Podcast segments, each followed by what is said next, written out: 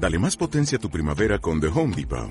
Obtén una potencia similar a la de la gasolina para podar, recortar y soplar con el sistema OnePlus de 18 voltios de Ryobi desde solo 89 dólares. Potencia para podar un tercio de un acre con una carga. Potencia para recortar el césped que dura hasta dos horas. Y fuerza de soplado de 110 millas por hora. Todo con una batería intercambiable. Llévate el sistema inalámbrico OnePlus de 18 voltios de Ryobi. Solo en The Home Depot. Haces más. Logras más. Bienvenidos a Finet Talks.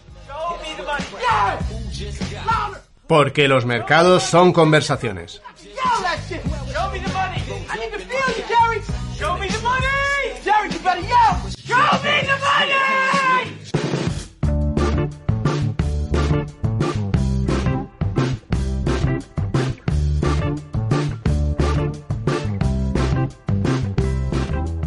Mira, normalmente esta intro del podcast, de este Finet Talks, eh, me la preparo, ¿eh? Me, me escribo ahí un par de parrafitos, unas guías ahí de las cosas que voy a decir, el tema que vamos a hablar. Pero como en esta ocasión va de lo imprevisible, pues he pensado que debo ser coherente y no prepararme esta intro, sino lo que surja. Bueno, en realidad, ¿sabes qué ha pasado? Que me he puesto a jugar, me he puesto a jugar a un, juego, a un juego que hay, que de hecho Marta menciona en el libro, que es competir contra una máquina de inteligencia artificial en el juego, en el juego de piedra, papel y tijera. Entonces tú le vas dando a piedra, papel y tijera. ¿Sabes qué? Que al principio siempre le ganas. Al principio le vas ganando, tú pones tijera y te sale el papel en el otro lado le vas ganando. Piedra, lo vamos a dejar en, el- en la descripción del podcast las notas. Y estaba yo pensando que según vas avanzando, ¿vale? La máquina te gana todo el rato. La máquina eh, se da cuenta de que tú eres irracional y de que al final acabas haciendo patrones. Y te va ganando, pero te machaca, te machaca, te machaca. Entonces yo estaba ahí, venga a jugar, venga a jugar, venga a jugar. Imposible. La máquina te empieza a ganar. ¿Cómo somos los humanos, eh? ¿Cómo nos gusta intentar anticiparnos al futuro sabiendo que somos malísimos? Por ejemplo, hay que irse a enero del año pasado, ¿verdad? Que decíamos. Un, un año bueno para los mercados. Eh, la incertidumbre a largo plazo de la selección. Pero nada. Y fijaos el año que hemos tenido. Y, y alguno diría, no, me- esto es la excepción, porque, porque fíjate que 2020 como ha sido, una, es verdad, es verdad, ha sido un año tremendamente excepcional, pero es que esto nos pasa siempre.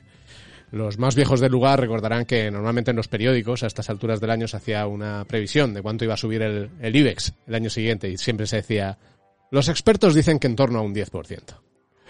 Nunca se cumplía, nunca se cumplía. En fin, vamos a hablar hoy de lo imprevisible, eh, vamos a hablar hoy de cómo pensamos que podemos anticiparnos a las cosas y cómo hacemos previsiones pensando que se van a cumplir y luego nada de eso acaba sucediendo.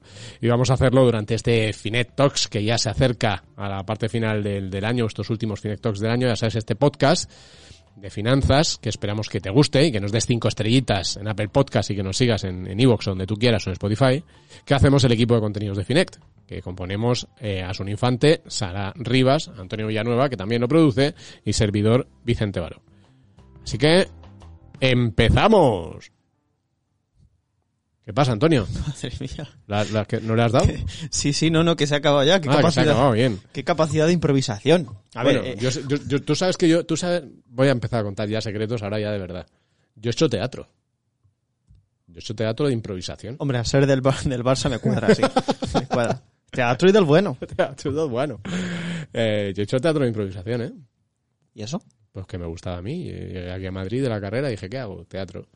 Y entonces me apunté a una academia de teatro de improvisación, te lo digo verdad. ¿Qué haces? Pones cara como que no te lo crees. Te lo digo verdad. Entonces te daban una frase y tenías que seguir la frase, esos rollos, hacías ejercicio de imaginarte que estabas con una pelotita, eh, jugando con la pelotita, no sé qué. Uy, Eso explica muchas cosas, ¿eh? Eso explica muchas cosas. Oye, saludamos por ahí que Sara y Asun, ¿qué tal estáis? Hola Vicente, pues es que yo justo estaba pensando en apuntarme en algo parecido cuando pasara del COVID, porque como me da mucha vergüenza hablar en público y todo eso, me lo habían recomendado para estas cosas, así que a lo mejor por eso se te da tan bien presentar eventos. Sí, yo lo de a mí yo soy un tío vergonzoso, lo que pasa que efectivamente eh, cuando me desato, pues mira lo que tiene. A ver. Vicente, te, te enseñan también allí a contar chistes, ¿no? No, eso ya el, o sea, la gracia viene Pues de- cosecha la- propia. La gracia viene de serie. la La, Vicente cómica. A ver. Será el teatro. Sí, Vicente, antes a ver, bueno. os voy a contar interioridades de- del podcast, ¿vale? Venga. Vicente, a ver, lo- lo- que los demás nos hemos prepa- preparado cosillas. Pocas, Sí. algunos, otras más. los, los que estamos aquí en mesa, no. O sea, básicamente algunos, pocas y algunas más. Claro, básicamente. Entonces, entre Vicente es un hombre ocupado, entre grabar para Radio Nacional, que acaba de llegar ahora mismo, no es broma, No, no es broma. eh, que moderar una charla de banca privada, luego se va una ponencia sobre RoboAdvisor, pues, pues a ver, a veces le, a veces pues le echo un cable y le escribo la intro. Y hoy digo, pues voy a dejarle esto en blanco a ver qué hace. Y poco más que se le acaba el, el programa y sigue 50 minutos de charleta el solico. ¿Cómo? Yo me voy a montar. Yo, yo tenía, fíjate, entre mis planes para 2020, no sé si os acordáis. entre mis planes para 2020 estaba levantarme todos los días a las 6 de la mañana y hacer un podcast a primera hora. ¿Y qué tal? no lo he hecho ni un día. Bueno, lo hice un día, mentira, lo hice un día y, y aquello fue un desastre y no, claro, no seguía adelante. Oye, eh, y has improvisado. ¿Y qué ha pasado? ¿Qué ha pasado? Nada. Nada siquiera. O sea, ole toreros. Este, este es para ti. Esto Sí, es para ti. Por la capacidad de improvisación. Tú has tirado para adelante como has podido y fuera. Pues a ver, es que eso mismo es lo que vengo a decir. En este podcast imprevisible, abandonad toda esperanza de querer controlarlo todo. Es inútil. Es inútil. La vida no es rutina. La vida no es previsible. 2020, de hecho, ha sido el año que ha destrozado a los que quieren controlarlo todo. Hmm. Y a ver, como esto, esto va imprevisible, ¿no? Y este podcast va a ir un poco atropelladito, Vicente. Sí, había una frase de Alex de la Iglesia, creo que es, que decía, le decían, la, incertidumbre, y decía, la incertidumbre es- está abajo de nuestros pies. No, no me Ah, acuerdo. ah, ¿Cómo no nos preparamos? ¿Cómo era? Por si acaso teníais dudas. La voy a buscar, la voy a buscar. Por si acaso Sí, teníais- cuenta, Pues a ver, ¿cómo esto va de lo imprevisible? Pues voy a hacer algo que nuestra audiencia no espera. Ale. Consejo de cenas oscuras. Vamos para allá. ¿Cómo? ¿Ahora? Sí. Pero sí, el consejo de una cura siempre es al final. ¿Me has roto el guion? Bueno, vamos con el consejo de cena Ala. oscura, ¿va? Es que. Es que. Para los que nos abandonáis por ahí después de la entrevista o antes, que, que alguna, alguna habrá seguro, y lo- os entiendo perfectamente. Al final del Antonio podcast, quiere ser escuchado por una vez. al final del podcast hacemos siempre un consejito de Cena Oscuras, pues para ahorrar unos dinerillos. Regalamos Pero- dinero también al final del podcast. Sí, ¿no? sí, sí, muchísimo, muchísimo. Regalamos dinero ahorrándolo a vosotros. Entonces, eh, he pensado que esta vez es importante porque hacerlo cuanto antes, porque es que no sé cuándo lo van a escuchar esto. Y a lo mejor lo escuchan después del sorteo de Navidad y el consejo se va al garete. Entonces, quiero hacerlo cuanto antes para que lo escuchéis ya mismo. A ver, Venga. supongo que ya tendréis algunos vuestros boletos de la lotería de Navidad comprados. Como sois audiencia sabia, seguro que los tenéis que lo- los tenéis por compromiso social, porque en vuestra empresa pues bueno, han jugado un número, por tradición, incluso por yo qué sé, por, por la familia, no lo sé. Eh, no os veo de esos que compréis con la férrea esperanza de que os vaya a tocar. Si sois de esos, este podcast no es para vosotros y podéis abandonarlo ya mismo. Mm. Eh, Abandonad toda esperanza. No. Fly you fools. a los que sucumbís a la presión social, por favor, pasaos al lado oscuro. O al lado blanco en este caso. No pasa nada. Es el, de hecho, es el, os lo dije, más barato de la historia el día 23. De verdad, jueguen con tu miedo. Un miedo sobredimensionado para sacarte los cuartos del bolsillo. Mirad, hay 100.000 números. Eh, 14% de probabilidades de que te toque todo. O sea, de que te toque reintegro, pedrea, etcétera, un 14. El otro 86% no te llevas nada. Nada. Con el gordo, eh, hay probabilidades de que, de, de que te toque el gordo. Hay más probabilidades de que el Iber se vaya a 20.000 puntos, de que Vinicius haga un hat-trick en su carrera, o de que yo me compre un iPhone. Es decir, repito, pasados al lado oscuro, pasaos. Es que, es que es una tradición, Antonio. A ver, hay tradiciones en Navidad más rentables, créeme. Todas las que tienen que ver con comer y beber, por ejemplo. Haz de, haz de un yo no creo en eso de la lotería tu tradición. Dale la chapa a tu familia este año con ello. Y hasta aquí mi consejito. Pues esto para preparar el gordo está bien. O sea que. ¿No? Ah, lo de la comida, el gordo. La comida. Pero por ahí, ¿no? Gordo, no. que, que. Pero bueno, oye, que el que juega por la ilusión, yo que eso también está bien, ¿eh? Está bien jugar por la ilusión. Si, si sabes que no vas a ganar, pero juegas por la ilusión, la ilusión que luego no se cumple. y Para eso, me para eso prefiero invertir en Norwegian, Vicente. sí, es por la ilusión y por las risas. Yo, eh, yo, este año creo que no, que no llevo nada. Que no llevo nada. Pero, no, no, sí, mira. Ayer le compraba a una señora dos papeletas. Me dijo que para, para la parroquia y tal, no sé qué. Dos papeletas. Así es que, Sara, ahí tienes la contestación a, a lo de, oye, vais a echar la lotería de empresa. Somos lo- los siesos, los siesos de, Pero, pero mi plan es mucho mejor. Porque yo no compro directamente el boleto de la lotería ni tan siquiera el de Finec. Mm. Pero llevo dos. ¿Cómo llevo dos? Pues es que hago comprar a mi padre, a mi novio, a mi hermana. Entonces, si toca, evidentemente me van a dar parte del premio. Y si Ah. no toca, pues no gasto dinero. Es una compra Ah. coercitiva asociada a beneficios posteriores. En ese caso buen sí está. consejo del Cena Oscura, Sara. En ese Claro caso sí. sí, sí está. Mira, me, me ha gustado este más Muy que el bien. mío, fíjate. Muy bien. Oye, no sé si me has escuchado en Radio Nacional, pero si te toca el premio, le toca el premio a tu padre, por ejemplo, ¿eh? Un sobrecito de jamón, ¿no? No, apa- aparte de eso, eh, si lo quiere compartir contigo, como tú le estás sugiriendo, tenéis que ir los dos y que, y que os ha tocado a los dos, ¿eh? A recoger el premio, que si no, co- si no, cuando él te lo dé, tributa como donación y tienes que pagar impuestitos adicionales, ¿eh? Oye, Antonio, a todo esto, estaba yo pensando, si le preguntas a un amigo tuyo de ahí, de tu pueblo, de la Puebla de Almoradiel ahí, de esos que compran ahí lotería a base bien, ¿eh? Sí, To- el dinero del retorno de, lo- de los de, de- de los remolques de la vendimia se lo gastan en eso. Ese, ese. Si le preguntas a esos amigos tuyos, ¿en qué creen que invierte un fondo de inversión? ¿Tú qué crees que te dicen? Bueno, a ver, pues no sé. Me temo. a- eh, habrá muchos que me digan que en cositas chungas, en empresas que explotan trabajadores Sí, por, no, ahí, por ahí. en países lejanos, algo así. Por desgracia hay mucha gente que piensa eso. Mira, es- y mucha gente igual dice, "Eh, te vas a forrar. No, hombre, a corto plazo, oye, eh, prácticas que no son del todo correctas, igual te dan algo de rentabilidad, pero hay a largo plazo. Hay amigo a largo plazo. Las empresas que van a ser más rentables siempre van a ser las que mejor se porten con sus trabajadores y las que sean más transparentes, que además es donde está yendo más dinero. Mira, si nos lo cuentan desde la gestora Soders. Muchas empresas han elegido trasladarse para explotar a trabajadores más baratos y menos protegidos. Esta estrategia, éticamente cuestionable, solo puede ser beneficiosa a corto plazo. Asegurar la seguridad y la igualdad de oportunidades mejora el bienestar a largo plazo y la motivación de los empleados y por tanto su productividad. Si además añadimos transparencia y corrección hacia los clientes, accionistas y proveedores, el negocio será más estable y próspero, lo cual mejorará su reputación. Los valores y la cultura corporativa tienen un impacto significativo en la comunidad, pero también en las previsiones a largo plazo de empresas e inversores. Invertir te beneficia a ti y también a los demás. Pues ahí está ese consejito de la importancia de elegir bien y de elegir compañías que realmente vayan al, al beneficio eh, a largo plazo, ¿eh? que nos ayuden a, a- a elegir ganadores a largo plazo. Así que lo que no sabemos es qué va a pasar a corto plazo, eso no lo sabe nadie y por eso creíamos que era importante hablar ahora que tantas previsiones se hacen de 2021, de qué será lo más rentable, lo menos y tal, con alguien que nos dice que es que no se puede, que no, que esto es imprevisible. Vamos ya con nuestra entrevista de la semana.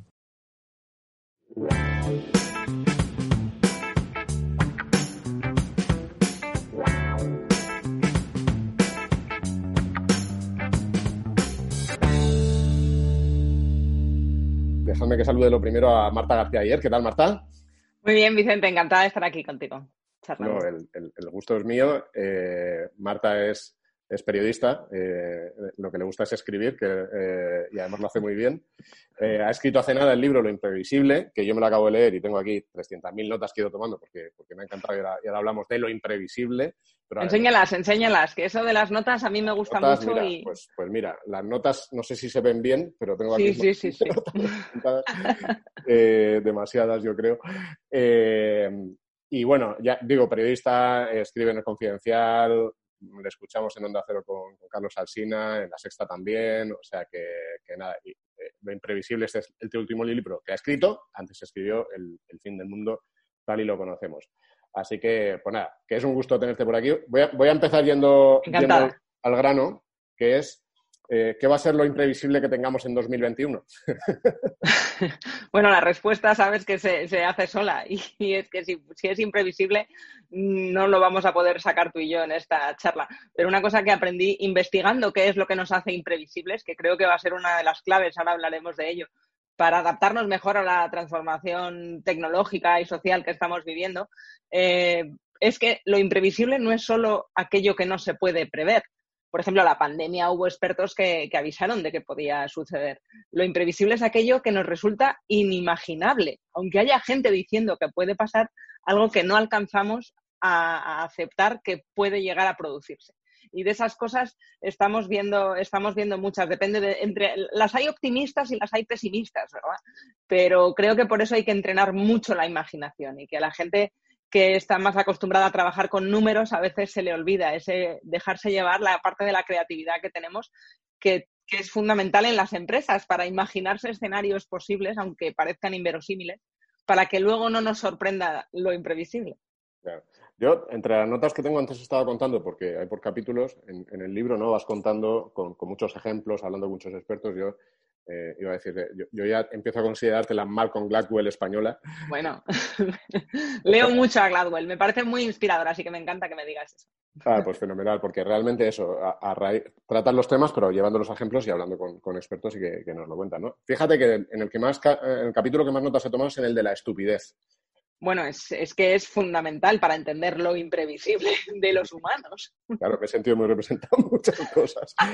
Eh, porque, porque, mira, ligándolo un poco con la parte de, de, mercados, es una cosa que dices también en el libro, es verdad que me parece que es el 75%, no sé si el dato lo vas en el libro o lo he leído en otro libro, el 75% de las conversaciones que se producen en los mercados financieros, de las operaciones que se producen sí. en los mercados financieros son robots, efectivamente. Es Eso es. Sin embargo, tenemos burbujas cada dos por tres. ¿Cómo es posible que, siendo esa inteligencia artificial tengamos todavía tantas burbujas? Bueno, pues porque, porque los mercados están muy lejos de ser racionales, desde luego. Los humanos tampoco lo somos tanto como nos gusta pensar y al fin y al cabo las máquinas las entrenamos para que se parezcan a nuestras, nuestros gustos y nuestras ambiciones. Entonces están aprendiendo de parámetros y como los humanos somos profundamente imitativos, que te voy a contar yo a ti de los mercados, eh, pues al final esas burbujas se retroalimentan a una velocidad, de hecho, mmm, bastante inaudita para lo que solemos estar acostumbrados. Y no solo son los, los robots los que cada vez operan más en Internet. Nosotros como, como periodistas, eh, tanto tiempo escribiendo sobre economía, eh, cada vez más crónicas de bursátiles las escriben robots y grandes agencias que pueden costear esta inteligencia artificial destinada al análisis de los mercados, eh, al final son robots escribiendo noticias que leen robots e impulsan la compra a también, también, a robots. Tendríamos que replantearnos en, en, en, qué manos robóticas estamos, pero al fin y al cabo todo se explica por, por pulsiones muy humanas como, como la, la, ambición, el ego y las ganas de, de sentirse uno más listo que el de al lado, lo cual a veces encierra una profunda estupidez. Sí, las emociones, ¿no? Eh, la, eh, fíjate, eh, yo, yo, estaba antes dándole vueltas a, a cuánto. A ver, lo, lo, imprevisible efectivamente no lo podemos conocer, pero hay cosas que sí son previsibles, ¿no? Que lo que, no sé si es lo que decías tú antes, que nos cuesta, que nos cuesta entender la dimensión, ¿no? Eh, me voy otra vez a un concepto económico que, se, que son los planes de pensiones. O sea, perdón, los planes de pensiones, las pensiones, las pensiones. Todos sabemos, y la generación joven sabe perfectamente, que, que, no nos va a llegar para la pensión que tenemos. Sin embargo, no tomamos decisiones ahora que estamos a tiempo, ¿no? O sea, ¿qué nos cuesta de incluso lo previsible? ¿Qué nos cuesta ponernos en marcha para solucionarlo? Pues mira, con las pensiones pasa efectivamente como, como ha pasado con las pandemias, que hay expertos durante años avisando que hay que prepararse en el medio, en el largo plazo para, para algo que podría llevar a un caos. También las pensiones podrían llevarnos a un caos si de repente alguien tiene un día que salir a decir se acabó el dinero. Eh, y, y, y, se está avisando de que ese es un riesgo a medio largo plazo que tenemos que afrontar. Y esa es la clave, medio largo plazo. Los tiempos políticos no son de medio y largo plazo, son, son a corto plazo. Y no estoy con esto echándole la culpa a los que siempre están a mano eh, de la clase política, también a la propia sociedad porque al final los políticos no se inventan los motivos por los que actúan, tratan de ser el espejo de lo que creen que les va a hacer ganar elecciones. Y podemos criticarle el cortoplacismo, pero si el votante también vota con cortoplacismo, si cuando los gobiernos anuncian medidas de largo plazo, como por ejemplo eh, para, para, paliar las consecuencias del cambio climático, anticipándonos que de no hacer nada en 2050 podríamos tener gravísimos problemas, especialmente en países como España, que están muy expuestos, no es imprevisible todo lo que puede pasar con el cambio climático. Lo que pasa es que a 30 años vista todavía nos podemos permitir, creemos que nos podemos permitir mirar para otro lado. Y el coste político que tiene en medidas eh, impopulares eh, para el bolsillo de los ciudadanos que bastante tienen con llegar a fin de mes como para pararse a pensar en 2050, nos hace actuar de una manera que, visto desde fuera, es profundamente irracional. Con la pandemia ha pasado, pero no solo con las advertencias antes de que sucediera, también durante. Fíjate que en enero enero de, 2010, de, de 2020, o sea, ya con, cuando acababa de, de declararse eh, la COVID-19 en el 31 de diciembre de 2019, en enero de 2020, de- del año que, que acaba ahora, ya vimos que China canceló las celebraciones de su año nuevo. eh, porque empezaba un virus que por entonces apenas había matado, se creía, a unas 20, 30 personas. Eh, y ya todavía 11 meses más tarde en Europa sigue siendo polémico la idea de si hay o no que pedirle a la gente de manera eh, muy severa que se quede en casa para evitar la mayor propagación del virus. Y todavía nos resistimos, a- cuando vemos que las restricciones se las impones a otros, tiene toda la racionalidad y todo el sentido. Pero cuando se mezcla con las emociones, como decías tú, Vicente, entonces ya nos volvemos más imprevisibles los humanos en lo que vamos a hacer, cómo vamos a reaccionar. No siempre es de la manera más racional posible. Me gusta mucho toda la parte esta que, en, lo imprevisible tratas de las emociones, ¿no? Porque, o sea, yo realmente en la toma de decisiones económicas financieras, en lo que llamamos finanzas del comportamiento, lo vemos todo el rato, ¿no? O sea, al final, aunque incluso aunque con temas inminentes, los miedos o, los, o, las, o, las, eh, o las euforias, fíjate la, la famosa frase de, Warren Buffett, ¿no? de que hay que ser que hay que ser, hay que ser avaricioso cuando los demás sean miedosos y miedosos cuando los demás sean avariciosos. ¿Cómo podemos hacer siendo, o sea, yo, y yo creo que la mayoría al final reconocemos que somos así, ¿no? ¿Qué podemos hacer para, siendo previsiblemente irracionales, los que queramos, empezar a serlo un poco menos? ¿Tú tienes alguna fórmula por ahí? Bueno, a veces ser irracional no, no es malo en sí mismo, ¿no? Seguir la corriente no es necesariamente lo, bueno ni lo malo. De hecho, creo que, que es ser imprevisible, es la, la buena y la mala noticia a la vez, porque todo lo que sea previsible, todo lo que sea una rutina, si siempre nos asustáramos en la misma medida y con la misma frecuencia, seríamos previsibles y entonces sí que, sería mucho más fácil invertir pero, pero no lo somos. Y digo que es la buena y la mala noticia porque la tesis principal de lo imprevisible es que todo lo que sea una rutina tarde o temprano se automatizará. Entonces ahí ya no haríamos falta. Lo bueno es que estamos llenos de reacciones imprevisibles que por muchos algoritmos y mucho big data que haya no van a poder anticipar. Y ese límite de la tecnología es lo que pone en el centro a los humanos y en el mundo del empleo es fundamental, en el mundo de la inversión también. Al final, ese factor humano en la era de los algoritmos eh, creo que es lo que, lo que va a permitir que, la idea de que las máquinas lleguen a dominarnos eh, sea más ciencia ficción que, otra cosa. Otra cosa es que los humanos perdamos, muchos humanos perdamos el carro de adaptarnos a esta transformación, que creo que hay que tenerle más miedo a la falta de preparación para la inteligencia artificial, la era de la inteligencia artificial, que a la propia inteligencia artificial o que a la, propia automatización. Y no sé, no sé cómo podríamos reducir todo eso. Y esa es la clave. No lo sabemos y por eso es tan, tan especial. Sí, de hecho, ahí también mencionas a Ariely en un momento del libro, que, que yo soy súper fan también de, de, de Dan Ariely, que, que- Oye, la parte del humor, que tú, no, sé, tú no, no sé si sabes que nosotros hacemos un, un, un concurso, un concurso, un talent show de asesores financieros. en- ah, pues lo, lo buscaré, lo buscaré. Avísame Sí, para el está- está- próximo. Está No en el canal de. YouTube. Y, y yo creo que ya es mundialmente conocido porque al principio del concurso yo hago tres chistes. ¿no? Em, me gusta mucho esta idea de, de- de que en esto sí somos totalmente distintos, ¿no? Y esta capacidad de, de reírnos de, de- nosotros. Y, me imaginaba leyendo el libro cuando hablabas de esto, delante de Terminator y contándole un chiste dejándole bloqueado, ¿no? ¿Cómo, em, ¿Cómo podemos cultivar más esta parte en este mundo al que vamos de todo dato, toda, analítica, todo, eh, todo Excel? Pues es que es, es- es fundamental eh, cultivarlo y no, no por una cosa etérea o, o po- por, por wishful thinking. Es que, por ejemplo, en, el caso de las empresas y en el caso de hacer negocios y de cómo ganar dinero, que entiendo que muchas de las personas que ven este canal es lo que están, Claro. lo que tienen en la cabeza, eh, es que el humor, eh, ya las grandes tecnológicas se han dado cuenta de que es fundamental para ganar dinero.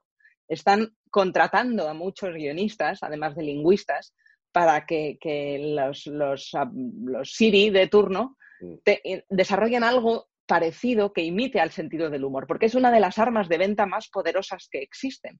Y no nos, si, un, si tuviéramos un robot a la salida de casa mmm, dándonos los buenos días, eh, que bueno, de alguna manera con, estos altavoces inteligentes ya lo tenemos, eh, si, sabemos que no entiende los chistes, no le damos los buenos días, ¿no? Yo he visto espectáculos de máquinas que lo cuento en el libro, nadie aplaude a los robots cuando terminan un concierto, ¿no? Esa, esa, emoción no está. Y en la venta esto es fundamental, porque los humanos también necesitamos eh, conectar y el humor Mm, baja la guardia del cerebro y establece vínculos. Y al final, cuando uno está vendiendo o comprando, esos vínculos son a veces una garantía de, del negocio posterior. Entonces, se está entrenando a las máquinas para que parezca que tienen sentido del humor. Y lo más sorprendente de todo es que no se está consiguiendo. Es un desastre. Fíjate que en la última década los expertos en, en lingüística computacional han logrado avances increíbles, como por ejemplo hacerlo hablar a las máquinas, que cuando éramos pequeños, allá por el siglo XX antes de Google, eh, que la calculadora dijera en alto un resultado ya nos parecía que era la bomba, ¿no? Era aquello, era lo más del I más de. Bueno, pues ahora las máquinas empiezan a poder eh, establecer conversaciones y es en la ambigüedad, en el humor eh, o en el sarcasmo donde nos pierden, donde nos damos cuenta de lo realmente limitadas que son estas máquinas y lo generosos que hemos sido los humanos al llamarlas inteligencia artificial. Y por eso el humor, después de la estupidez, es el último capítulo del libro porque va de lo menos imprevisible a lo más imprevisible. Y a lo mejor lo menos imprevisible son nuestros gustos, el por qué sabe el algoritmo de una red social qué anuncio nos tiene que poner, pues porque en el fondo los humanos somos muy previsibles en lo que nos gusta o a lo que tenemos miedo, ¿no? Pero luego en lo que hace reír, eso, eso sí que es un misterio. Lo que hace llorar es bastante más previsible que lo que hace reír. Eh, Tú, a la hora de gestionar tus ahorros, ¿en quién confiarías más? ¿En un humano o en un, o en un robot? Depende de quién haya programado al robot. Me interesaría por el humano que está detrás de ese robot. Creo que esa es la clave. Ahora mismo los robots no tienen ambición, no quieren cosas, no tienen criterio. Eh, somos los humanos los que les hemos dotado de una capacidad. Entonces, desmitificar a los algoritmos creo que es importante. Me gustaría saber quiénes son los humanos, quiénes son los, las empresas, los expertos que hay detrás y con qué valores lo han hecho, que para mí es importante. Mm, sí, ah, sabes que porque hay una hay, hay, un grupo de hay una forma de invertir que son los, los asesores robotizados y aquí es bastante uh -huh. curioso lo que ha pasado porque muchos de los que nacieron inicialmente en Estados Unidos lo hicieron simplemente con el algoritmo y empezaron a añadir personas para dar servicio a los clientes, porque veían que con el algoritmo no llegaban a conectar con, con la gente. Y cuando son máquinas, eh, le tienen que añadir, crear una personalidad a la máquina. No nos gusta que sea aséptico, nos gusta la personalización. Estamos en la era del yo, estamos todo el rato con el yo en las redes sociales. Entonces, la asepsia no vende bien. Incluso aunque sea robótica, necesitamos que tenga una personalidad la máquina. Oye, aunque eh, para ir cerrando, aunque ya hemos dicho que, que, que ya sabemos que, que, lo imprevisible es, o sea, que, realmente es imprevisible el futuro, eh, hay algunas cosas que sí, más bien no nos la creemos mucho, pero en el mundo de la, de la economía y sobre todo en el mundo de la inversión se, se invierten muchísimos, muchísimos miles de millones de, de, dólares en intentar adivinar las tendencias, ¿no? Las tendencias hacia las que va el mundo. Y realmente hay algunas, ¿no? Que son grandes cambios, lo que se dice megatendencias, uh -huh. que efectivamente lo más normal es que se acaben dando, ¿no? Pues la gente que venía hablando de tecnología o inteligencia artificial, ¿no? O, o robotización. ¿Crees que ahí sí uno, o sea, en una visión de largo plazo, sí puede confiar en esas, en esas tendencias de largo plazo, aunque seamos incapaces de aceptarlo, lo, lo, lo, cómo va a ser el cambio? Hombre, yo creo que desde luego, eh, por, porque es una manera que tenemos de ir reduciendo la incertidumbre, que es algo que a los mercados no les gusta, pero a los humanos tampoco. Demasiada incertidumbre mmm, nos bloquea y sí que nos convierte en seres irracionales, eh, peligrosos. Eh, no, es, no es baladí que sea en las épocas de mayor incertidumbre, como la que tenemos ahora, que aumenten los populismos, por ejemplo. Están muy vinculadas unas cosas a otras. Cuando el cerebro no puede con su- con- gestionar, asimilar tanta incertidumbre, compra cualquier explicación fácil de lo que está pasando. Y desde luego lo que está pasando es todo menos fácil para entenderlo. Y quien quiera explicarlo en, poco, en pocas palabras, las soluciones, mm, a mí me, me generaría mucha desconfianza, me la genera, de hecho. Entonces, hay tendencias. De hecho, en el libro anterior, en El fin del mundo tal y como lo conocemos, precisamente mm, me paraba a analizarlas con la propuesta de que viajar al futuro es posible, en vez de fijándonos en lo que va a venir, que no lo sabemos, no tenemos ni las palabras para nombrarlo.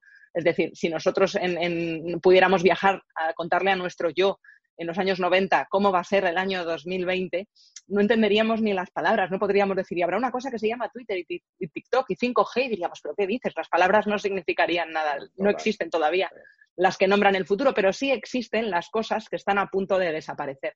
Por eso en el fin del mundo tal y como lo conocemos, eh, que tiene ya unos años, anticipaba tendencias que ahora son obvias, pero hace, hace años mm, todavía me encontraba en las charlas con gente muy desconfiada cuando decía que iba a ser el fin del dinero en efectivo, la digitalización de los pagos ya es una realidad, el fin del petróleo, de los combustibles fósiles y la llegada de las energías renovables como fuente principal es otra de las cosas, de las macro tendencias que ya tenemos aquí. Otras tendencias que han sido menos intuitivas, pero fundamentales para entender el panorama actual, como el fin de las cosas, el entendido como el fin de los objetos, eh, como el eje central de lo que vendemos. Ahora vendemos, se venden más servicios que productos. Queremos que la gente se suscriba. Ya hay fondos que se dedican a la economía de la suscripción, de hecho. Sí, sí. Y, y- y es una macro tendencia enorme. Y ahora con la pandemia, esas macro tendencias, hay algunas que se han acelerado. Perdona que se me cae el, el pinganillo.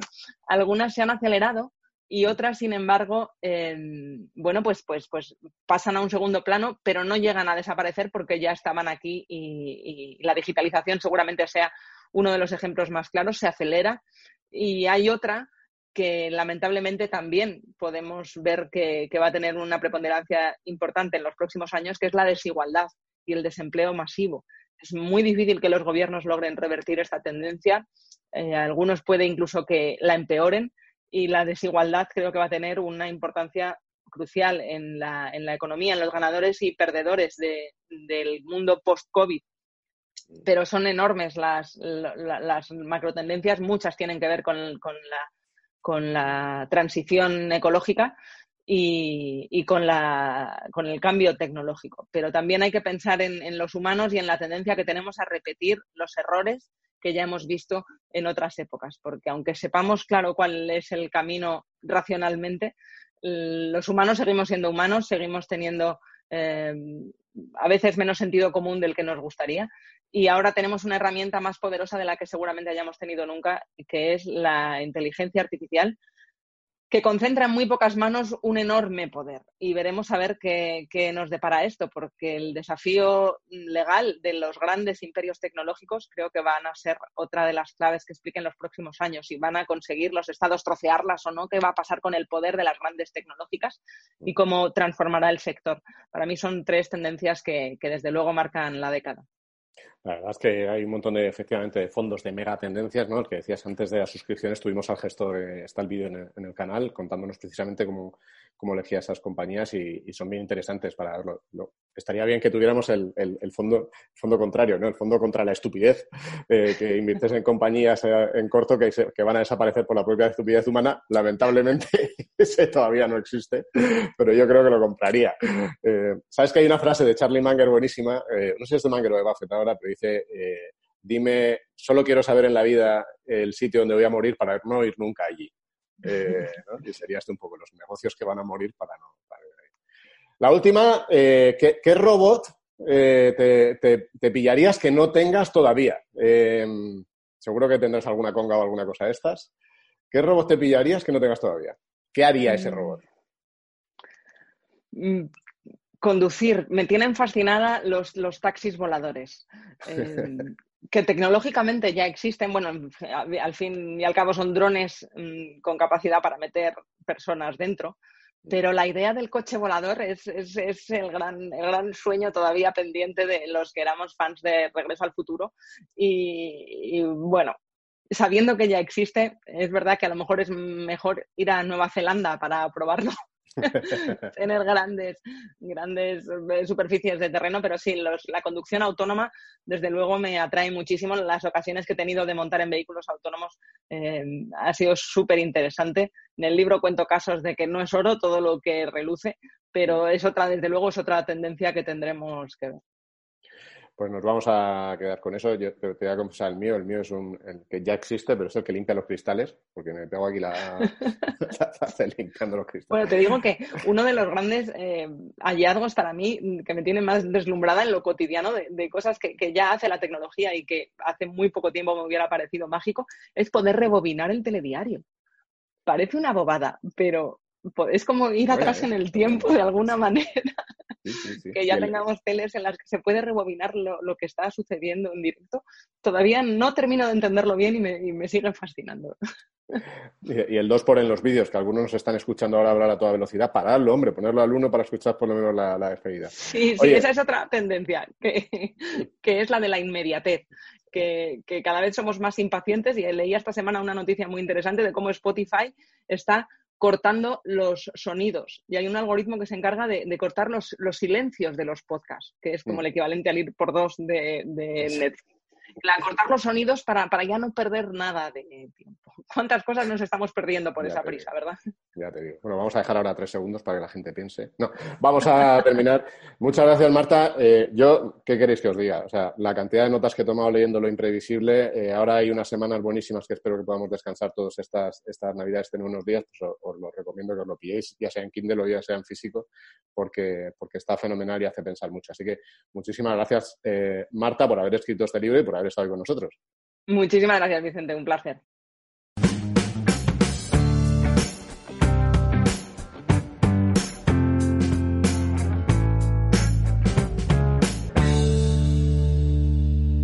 De lo que no tenemos ninguna incertidumbre, de lo que es totalmente previsible es que dentro de unos segundos va a sonar la sintonía de la lista de Asun.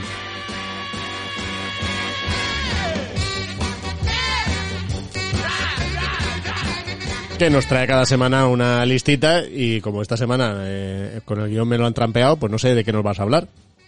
Pues mira, Vicente, hoy, eh, por ser imprevisible, voy a darle la vuelta a mi sección. Tú sabes que normalmente siempre vengo aquí hablando un poco de cómo se han comportado, cómo se han comportado algunos productos, algunos mm. fondos, algunos planes, lo bien que lo han hecho. Mm. No sé si te acuerdas el día que os traje las tecnológicas, que casi lloramos aquí por no mm. haber invertido en ellas. Los equipos de fútbol turco. No, casi no. Antonio, Antonio se le caía la lagrimilla, eso es así. Bueno, pues con, siguiendo con lo imprevisible, yo voy a hablar algo de todo lo contrario que es lo previsible. Vamos a ver, ¿qué mm. se espera el año que viene? Porque claro, aquí estamos hablando de lo mm. imprevisible, lo que no sabemos qué va a pasar y esto probablemente, pues bueno, se cumplirá o no, pero esto es lo que creen los analistas. Entonces, Bien. vamos a ver qué valores podrían subir más en el año 2021. ¿Te parece? Mm. Venga, sí. Y luego los seguimos, ¿eh? Luego podemos hacer una listita y ir viendo cómo, si, si se cumplen las previsiones o no. Correcto. Y luego, el año, y luego el año que viene veremos a ver si esto ha servido de algo o no. Ey, ey, ey, si eso, está no. bien, eso está bien. Venga, vamos, vamos con Vale, ello. pues en primer lugar, bueno, eh, yo obviamente no voy a hacer las previsiones. Una de las casas de análisis que ha hecho previsiones ha sido Barclays. Y bueno, eh, Barclays estima que hay, hay empresas que van a subir en Europa más de un 60%, como por ejemplo la petrolera británica BP, que creen que subirá un 63,7%. Para que os hagáis una idea, BP cotiza ahora en 273 libras por acción. Eso supondría que llegase a 450 libras, más o menos. A ver esta segunda. Porque esta, eh, con esta duda un poco. Eh, es el banco holandés, eh, no sé cómo se dice, ABN. Rabobank. Andro. ¿Rabobank? Sí. No. ¿Cuál? ABN AMRO. No sé, ABN, no sé cómo se. Es Rabobank. ABN AMRO, no, no, no, ABN AMRO. Rabobank es otro. Mira, es que siempre me gusta. Vale, siempre me gusta no estamos liando. Vale. Me gusta lo de, pues me este banco holandés eh, le, le, otorgan una, un potencial de 50,6%. Pero es curioso porque el banco ahora mismo, mm, pues según he estado leyendo, está en una situación complicada. Ha reducido plantilla, también ha anunciado que abandonaría el negocio de banca corporativa en Europa. Y justo hoy el director financiero ha dicho que va a abandonar el cargo. Entonces, bueno, habrá que ver qué pasa. Sí, este, me ha puesto en Google y la verdad que todo lo que sale, madre mía. Sí que es verdad, oye, que eso hay veces que, que, que de hecho hay fondos especializados en, en invertir en compañías que están como en, tra- en, re- en reconversión, que suelen decirlo, ¿eh? en reconstrucción, pero claro, eh, ahí está la cosa, sí, sí. Aquí hay mucho por delante, sí. Mm. Luego, eh, otra de las acciones que creen que tendrá más revalorización es la teleco británica BT Group, que subiría un 46,2%. ¿A cuánto has dicho que estaba ahora? Eh, a 137 cuando yo la he mirado esta mañana. 37. Está, yo la recuerdo de cerca de 500 en hace unos cuantos, 4 o 5 años, ¿eh? De cerca de 500. Que hasta lo, tú sabes lo que le dicen los accionistas de esta compañía. Vete, me has hecho daño, vete. Madre. No puedo tengo que me han perdido mucho dinero con vete. ¿Qué más? ¿Qué más? Vale, pues si queréis, eh, también vemos ahora un poco un, repaso en empresas españolas. Por ejemplo, Renta 4 eh, ha dicho que, bueno, cree que las empresas que tendrán más revalorización en España eh, serán la primera, Ecentis, que es una teleco. Eh, Ecentis ahora mismo cotiza en 34 céntimos y creen que subiría un 70%. Pues yo creo que eh, eh, Cobas también la tenía o la tiene, eh, por ejemplo, para MES y compañía. Pues además de esta, también hablan de Tubacex, que ahora mismo esta mañana estaba en 1,43 euros y creen que podría subir a un 64%, o sea que también sería una, una subida importante. Y luego tenemos otra, Azcoyen. Azcoyen, Eh, para que no- Azcoyen, claro que sí, Sí. Navarra ahí de Sí, es la, exacto, sí, eh, pero hacen empresa de máquina, una empresa de máquinas expendedoras, ¿no, Vicente? Sí, sí, sí, sí. Eh, pues esta subiría un 59%. Ahora mismo están los 5 euros. Pues eso, subiría casi un 60%. Todo esto siempre hay que apostillar o no. O no. Porque claro, estas son las Claro. de, de es- esto iba. Este es el tema, que, que es imprevisible realmente, ¿no? Lo que pasa es que, claro, hay, hay que diferenciar entre lo que es imprevisible y te la juegas. "Ah, yo creo que va a pasar esto. Y luego el que hace sus análisis de las compañías dice, yo creo que esto vale tal, ¿no? O sea, no está diciendo, no está diciendo, el año que viene esto va a valer tal, ¿no? Sino su valoración de la compañía y dice, oye, pues yo estimo que según lo que gana la compañía, los gastos, pam, pam, pam, pam, pam, los flujos de caja, esto vale tal. Eso está muy bien. Lo que pasa que lo que, lo que es menos recomendable es lo de jugártela ahí a decir el momento exacto, más que nada porque está demostrado que, que no sabemos cómo hacerlo. Si oís una sirena por ahí es que vienen a detenernos por el podcast Sí, que sí, estamos está, haciendo. sí. Ha venido- la policía ha dicho, pero ¿qué es Pero, esto? pero vosotros en cualquier caso dejarnos las cinco estrellas en, en Apple Podcast. Si habéis llegado hasta ha aquí, por favor, poned un comentario. He sobrevivido Sorry, I, I survived. en iVoox. Sí, Gracias. correcto.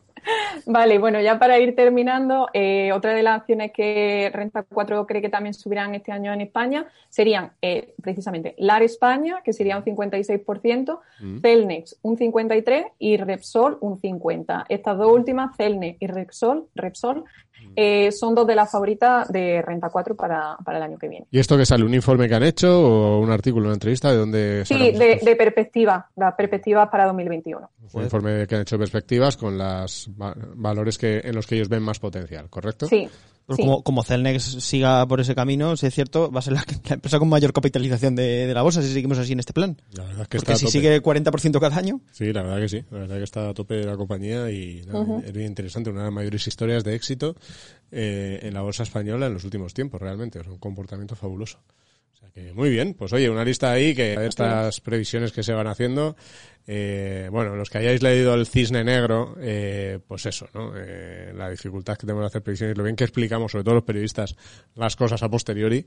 eh, sin, sin ser capaces de decir ni una cosa por delante, ¿eh? Totalmente. Eso es una cosa maravillosa. Pero bueno, pues muchas gracias por esa listilla. Esa De nada, ya veremos si se cumplen, Vicente. Haremos un seguimiento, sí señor.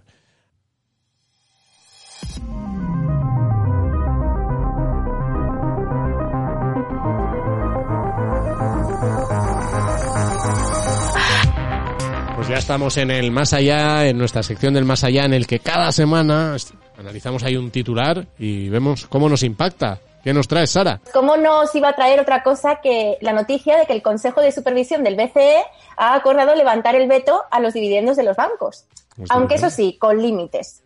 Los bancos no podrán distribuir más del 15% de las ganancias acumuladas en 2019-2020 o no sobrepasar 0,20 puntos la ratio de capital Z1. De ambas cantidades deberán quedarse con la más pequeña.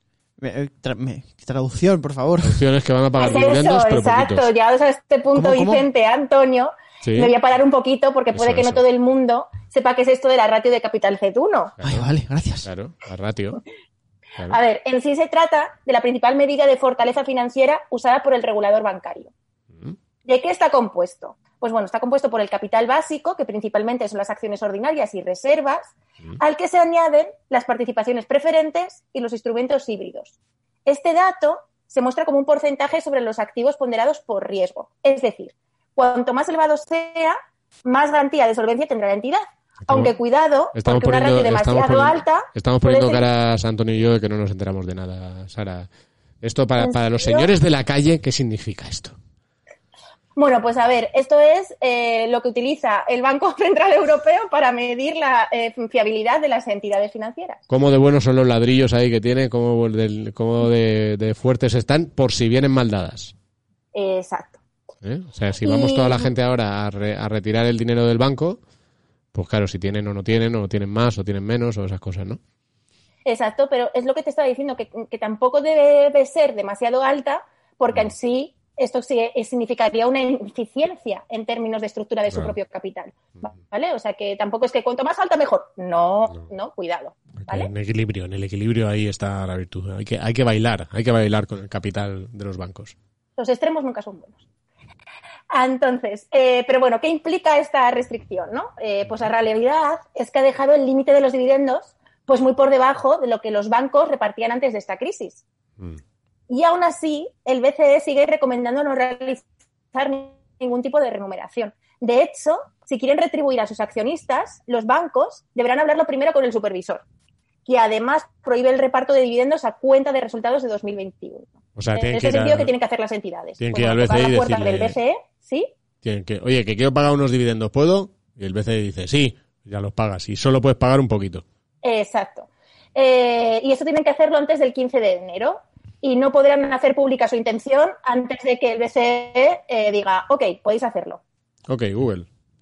Pues, eh, pues entonces, ¿esto qué va a suponer? Pues primero para los accionistas entiendo un poquito de alivio, ¿no? Pero un poquito solo. Exacto, eh, porque aunque el límite haya bajado, pues ya es más que nada, ¿no? Y si nos centramos en España, lo cierto es que hay unos 6 millones de accionistas que se pueden ver beneficiados, porque muchos ahorros, eh, ahorradores e inversores pues cuentan con los dividendos de los bancos como un ingreso complementario para su economía. Entonces, bueno, pues van a poder recibir algo que, algo es, pues como decimos, eh, pues más que nada.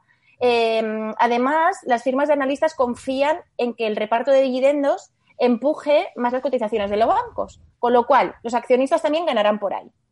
De momento hemos visto como en noviembre pues ha subido un 47% las entidades, ¿no? Y en diciembre pues creo que llevamos en torno al 6%. Claro. Pero es que habían caído la hueva, las entidades. Claro. O sea, el resumen aquí es gente de los bancos, enhorabuena, Un poquito. un enhorabuena, no sé si de Un poquito, darlo... un poquito de enhorabuena, un tampoco poquito. nos pasemos. Claro, La- por eso eh, interrogaciones. La, pe- la pedrea. Es- Pedre- le saca- Pedrea, el reintegro. Te ha tocado el reintegro. De vuelta. Se ha tocado un poco de reintegro que te quedas así, miras el décimo y dices, bueno. Habrá algunos que lo celebren más que otros. Eh, también os digo, porque Credit Suisse pues, ha calificado la decisión, aparte de calificarla como decepcionante, ha identificado las entidades pues, que saldrían más afectadas. ¿Y Mm. cuáles son estas entidades? Apuntad quien tenga. Venga, yo estoy aquí con el boli, este, que lo tengo además listo para apuntar luego el, el- el número al que la gente tiene que mandar los audios. Intesa, Nordea, Intesa, ING, Nordea, ING, KBC, KLC. BNP Paribas y Credit Agricole. Joder, ninguna de las que antes nos ha dicho eh, Asun en la lista esta que traían los, de los que van a subir Bueno, más. ¿eh? pero porque estas son las que pueden llegar a subir menos. De hecho, son las que más han perdido porque son las más perjudicadas. Ah, sí, sí. Está bien, está bien. ¿Te parece bien? Me parece, Pues por- me parece bien. Está bien. Bueno, y lo serán porque son las entidades pues mejor capitalizadas. Ese es el resumen.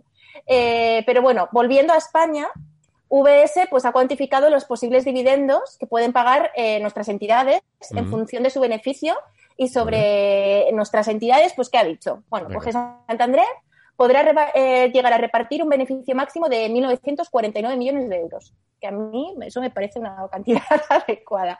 BBVA eh, iría por detrás y luego irían CaixaBank, Sabadell y, bueno, por último deciros que esta medida va a estar en vigor de momento hasta septiembre de 2021, pues que es la fecha que se ha fijado el organismo para hacer una revisión y decidir si levanta o no la restricción. ¿Y de qué va a depender?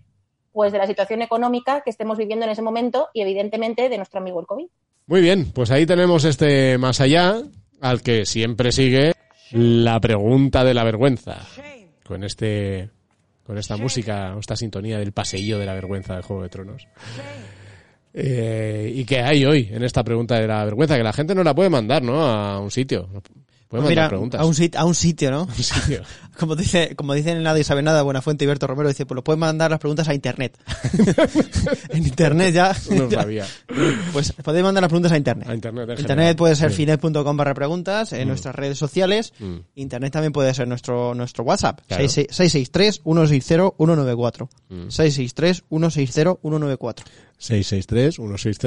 663-160-194. Así es. Ahí está, apuntado. Ya lo tengo un- apuntado. ¿Qué nos han mandado ahí? Un WhatsApp, un Telegram. Pues mira, esta, esta te la voy a traer eh, específicamente de finet.com barra preguntas. Ah, me gusta, me gusta. Mira, hay un señor, Antonio se llama, no soy yo, lo prometo. ¿no? No soy yo porque empieza diciendo, tengo una hipoteca de 225.000 euros a 30 años. no soy yo. Por desgracia. Las ventiduras, Antonio, aquí ahora. Por, de- por desgracia no. Entonces la pregunta dice, ¿amortizar hipoteca sí o no? Empieza así. Dice, dice que tiene una hipoteca de 225.000 euros a 30 años, fija al 2,08% TAE, que la ha contratado hace un año.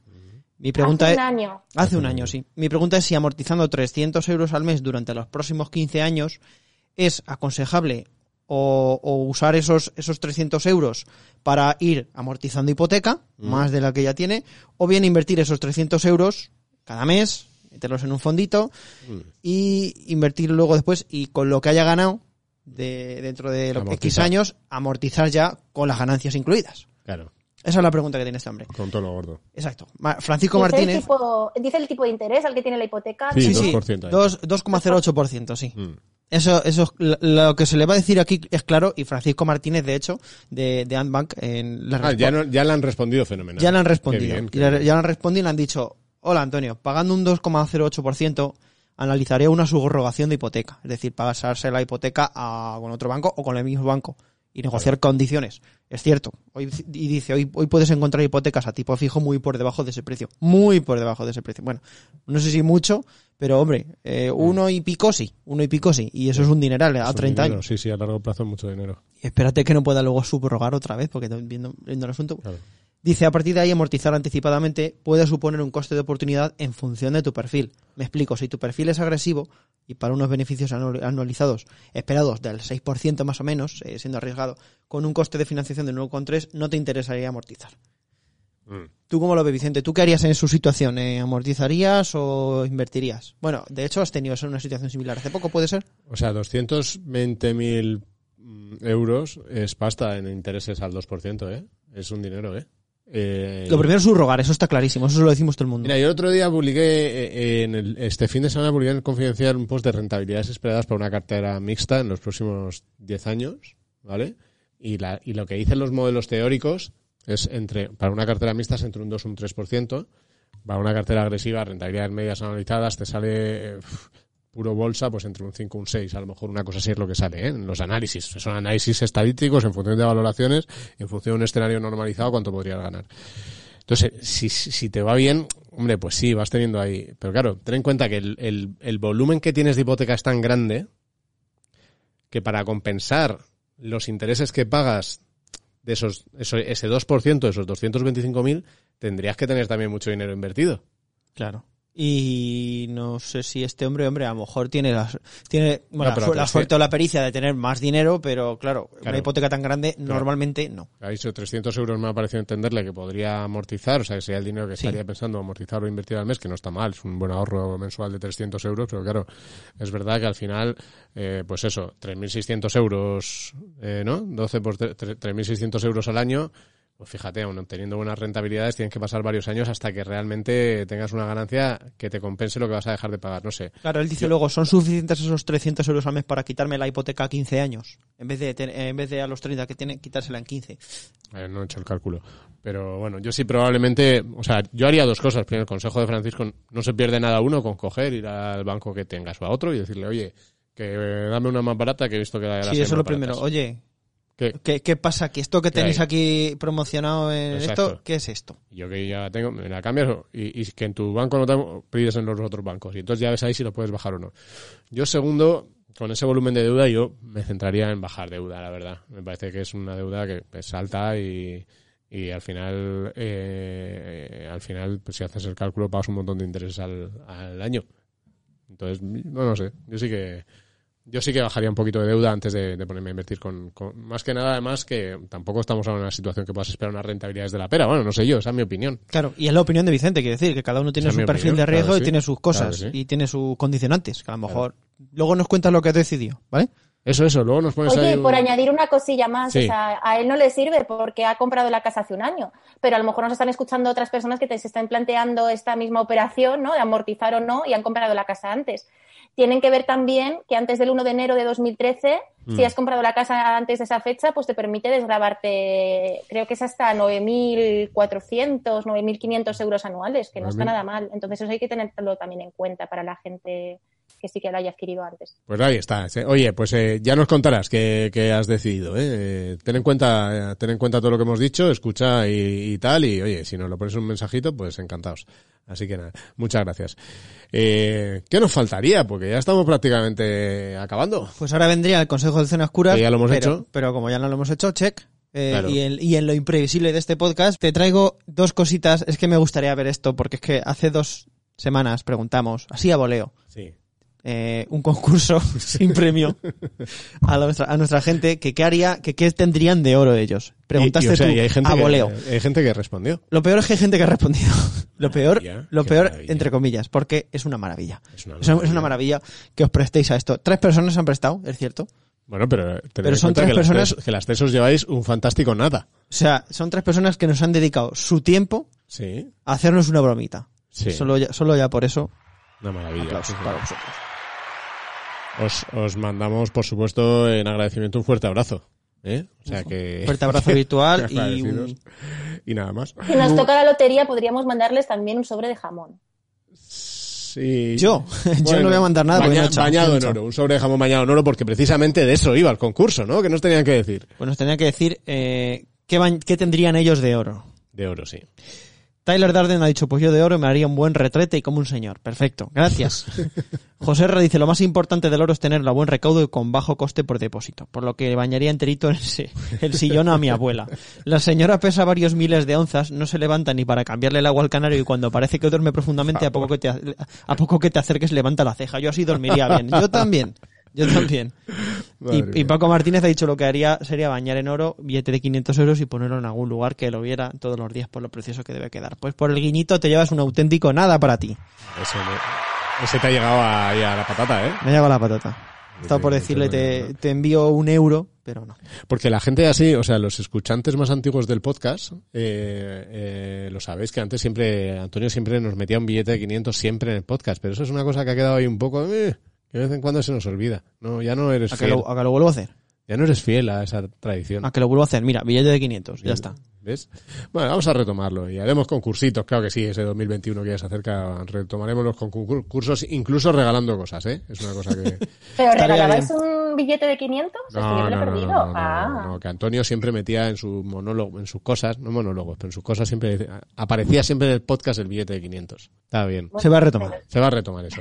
Bueno, entonces, ¿qué pasaba? Que teníamos una canción, ¿no? Con la que vamos a terminar. Así es. Como siempre, por, por otra parte, en este podcast. Eso no falla, ya digo. Y la canción que tenía preparada, Vicente, ¿Mm?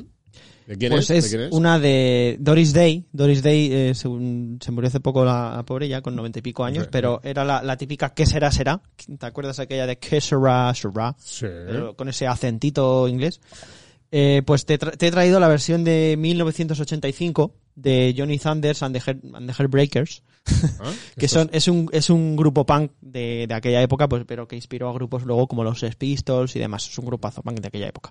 Y tienen esa, una versión del que será, será, que es que por lo imprevisible he querido traerla. Porque es el, en el sentido de que será, será porque no sabemos lo que va a ser, ¿no? Ese es Exacto. un poco el, el espíritu de la canción. Pues vamos a poner Whatever, whatever will be, will be. un poco verbena de fiestas del País Vasco, ya te lo digo. Totalmente. Amigo- Por eso, es que un no te, saludo a los no te la esperas. País Vasco. No te la esperas esta canción, es así. Ni esta versión. When I was just a little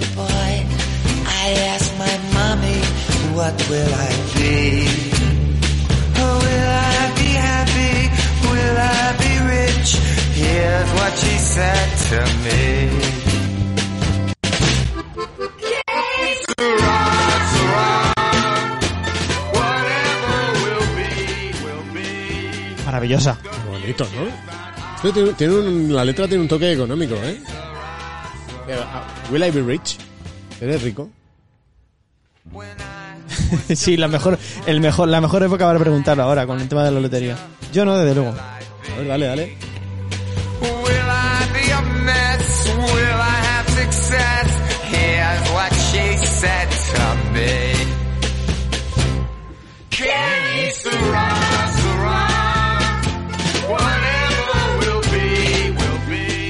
Acentito inglés en el Syrah, ese no falla, ¿eh? Ya sea Doris Day, ya sea Johnny Thunder.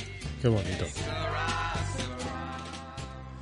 Muy bien, pues eh, esperamos que os haya gustado este podcast imp- imprevisible de principio a fin, eh, que que queríamos, bueno, pues ir un poquito ahí a, cómo somos, cómo nos planteamos las cosas, cómo intentamos controlar las cosas, aunque somos malísimos los humanos en esto. Pero somos buenos haciendo música, haciendo chistes, haciendo humor, así que vamos a defender lo nuestro. Os dejamos, nos vemos la semana que viene en el último, no, el penúltimo, ¿no? Podcast de Finec Talks de 2020. ¿Qué dice Vicente? Yo ya me he perdido. Voy a poner la música y hasta, y hasta la semana que viene va. Adiós, un abrazo. When I grew up and fell in love, I asked my darling, what should we be? Will I be happy? Will you be sad?